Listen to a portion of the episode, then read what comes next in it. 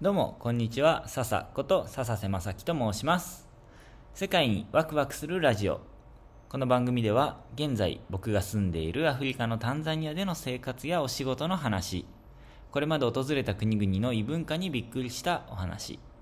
JICA 海外協力隊としてパプアニューギニアで小学校の先生をしていた時の経験、そして世界で活動されている方や協力隊 OB、OG の方々との対談やインタビューなど、世界にワクワクするお話、内容を皆さんに共有する、そんな番組になります。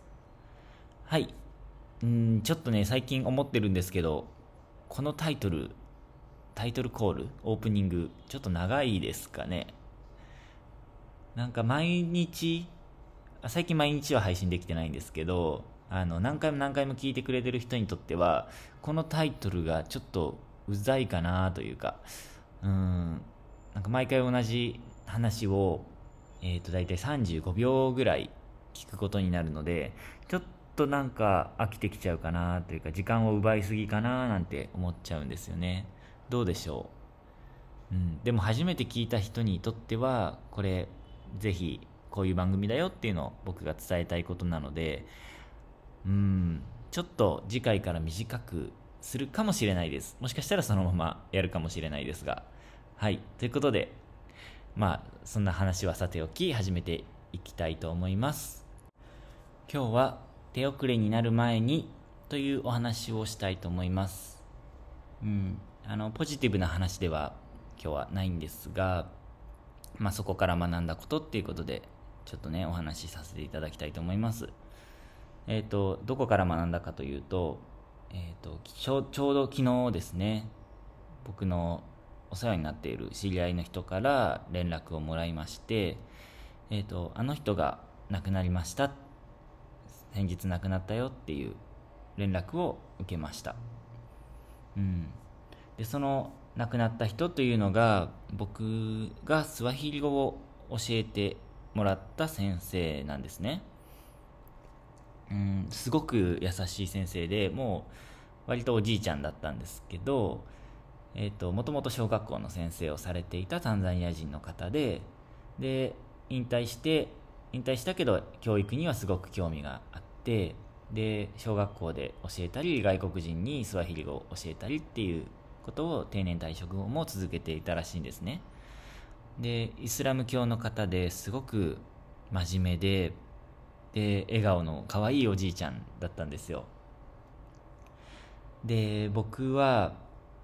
タンザニアに来て1年間全然スワヒリ語を勉強せずに、まあ、なんとなく現地の人とはコミュニケーションを、うん、なんというか、笑顔と挨拶ぐらいで乗り切りながら、なんとか生活してきて、でも仕事は英語でできるので、まあ、英語でできるって言っても、僕はそんな英語がね、あの、堪能ではないんですけど、まあ、僕の英語力でも、えっ、と、自分の経験とスキルをもとに仕事ができるような形だったので、そんなに困ってはなかったんですね。でも、やっぱり現地の人とちゃんとコミュニケーション取りたいなと思って、で、2週間の休暇があったので、その休暇を使って、えーその日本人の方のいる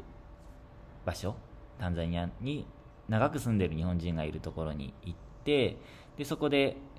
現地の、えー先生っていうんですかね、教えてくれる方を紹介してもらって、で、スワヒリ語を2週間みっちり勉強させてもらいました。で、その先生というのが、僕がお世話になった先生なんですね。でね、うん、ちょっとね、あの、おじいちゃんなので、言ってることが、あの、発音がね、あの、うまくわからなかったり、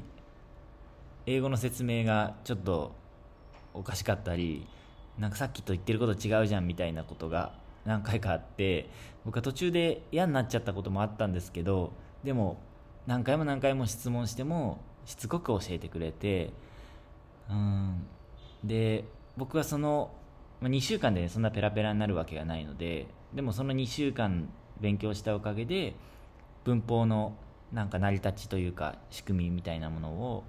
ちゃんと理解することができて、で、単語も少し増やして、でそれで僕の働いてる場所に2週間後戻ってで新学期あの学校に働い学校で働いてるので新学期が始まってでそこからスワヒリ語をちょこちょこ混ぜながら仕事と生活をするようになっていったんですね。そしたらね全然見えた世界が違ったんですよ。あの英語が話せる人って結構学歴が高い人に限られるのでうんと同僚の先生は英語がもうペラペラなんですけどでもうんと門番をしているおじさんだとか掃除のおばちゃんだとかうんとあと近所に住んでいる学校の周りに住んでいる現地の人たちは全然英語が話せないんですね。でその人たちとやっぱり言葉ができないのでどこか距離を僕は置いてしまっていたんですがそれがスワヒリ語がちょっとできるようになったことですごく距離が縮まってで英語話し始めた時と同じですよね。あの知っている単語でなんとか思いを伝えようとするんですけどあの、まあ、伝わらないこともありますけどそれはでもなんとか知っている単語を組み合わせてで時には実物を見せながら例を出しながら説明してで最低限のコミュニケーションを取れるようになったんですよ。これどんな語学を勉強する時も同じだと思うんですけど英語を勉強した時も、うんと、知っている単語を組み合わせて、まあ、今もそうなんですけどね。なんとかものを伝えられるようになるっていう。でスワヒリ語も同じ過程で僕が勉強していったんですが、まあ、今もね別に全然ペラペラではないですしあの本当知ってる単語とかあの分かるようなコミュニケーションしかあの表面上のコミュニケーションぐらいしか取れないですけどでもスワヒリ語全く分からなかった時と全然距離が変わったんですよね。でそれができたのはそのうんと僕の先生がちゃんと僕に教えてくれたからなんですね。でねある日まあこれは勉強とは関係ないんですけど授業が終わった後にえっ、ー、と授業が終わった後、えっ、ー、と、タンザニアの、なんていうんですかね、ローカル料理、まあ外国から伝わったものなんですけど、サモサっていう、うんと、なん小麦粉のかな？あれは。皮で、えー、野菜とかお肉を包んで、で、揚げたもの、素揚げしたものが、タンザニアでは結構朝ごはんで食べられることが多くて、で、それをちょっと分けてくれたんですね。授業の後、その先生がどっかで授業の前に買ってきたものをいつも食べてたんですけどそれを分けてもらって「あ美味しいね」って言ったらタンザニア語タンザニアのスワヒリ語では「タームサーナー」って言うんですけど「うんタームサーナー」って言ったら「おおそうそうか美味しいかじゃあ明日お前の部分も買ってきてやるからな」なんて言ってくれてでそこからちょこちょこ僕の分も買って分けてくれるようになったんですね。うんいやなんかもうその情景がすごく思い浮かぶんですよねいやもう一回会ってその先生に今今ならスワヒリ語でもっと僕の感謝の気持ちをもっと細かく前よりも伝えられるのでもう一回会ってありがとうって言いたかったななんて思う出来事です。うん。でそういうの考えてみるとパプアニューギニアにいたのも5年ぐらい前なのでその時にお世話になった人たちもなんか何人か亡くなったっていう話を聞くんですね。いやーということでね本当はもっといろんな人に気軽に会えたらいいんですけど外国っていうことで距離もあるし今コロナでなかなか自由に移動できるような状態じゃないじゃないですかだからね本当早くうん、コロナが落ち着いてくれるといいななんて思うんですよね。いや、切実です。本当に。このままだと本当にお世話になった人たちに挨拶もできないまま、うん、なんか、